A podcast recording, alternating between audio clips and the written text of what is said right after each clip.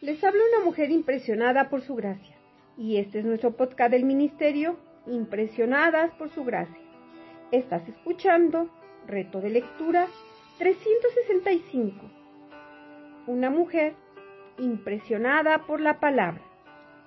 Día 358. 24 de diciembre. Hoy leemos Primera de Juan la lectura de este libro te traerá bendición. Se puede sentir en el corazón y la conciencia el toque del Santo Espíritu de Dios al dar vuelta a las hojas de tu Biblia. Las epístolas de Juan son diferentes al resto de las universales. Esta carta es una prédica doctrinal el apóstol la escribió para corregir herejías como el docetismo, que negaba la encarnación de Cristo y para advertir sobre los falsos maestros. También afirma las cualidades de la vida cristiana, ya que algunos consideraban que su estrecha relación con Dios y el conocimiento de su Hijo los eximía de cumplir con la ética y la moral cristiana.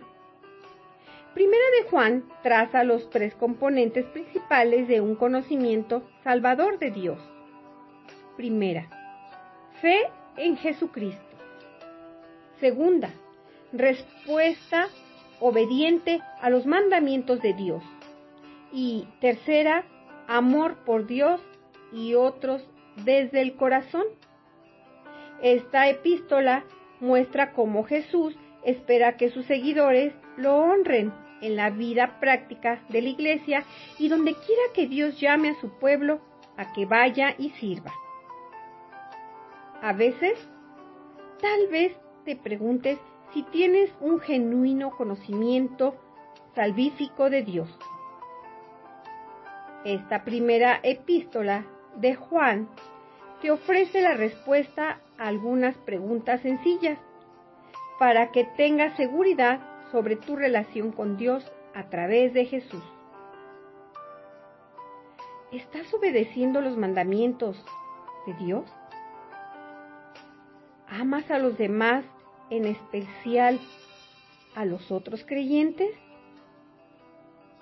¿Crees que Jesús es el Cristo, el Hijo de Dios, y que vino de forma física al mundo? Entonces, puedes estar segura de que Dios te salvó y te dio vida eterna. Aún así, pecarás y tendrás que confesarlo. Pero una verdadera creyente no permite que la desobediencia sea el patrón en su vida. Cuando pecas tienes un abogado para con el Padre, Jesucristo el justo, y Dios te perdona. Gracias por escucharnos en este bello día.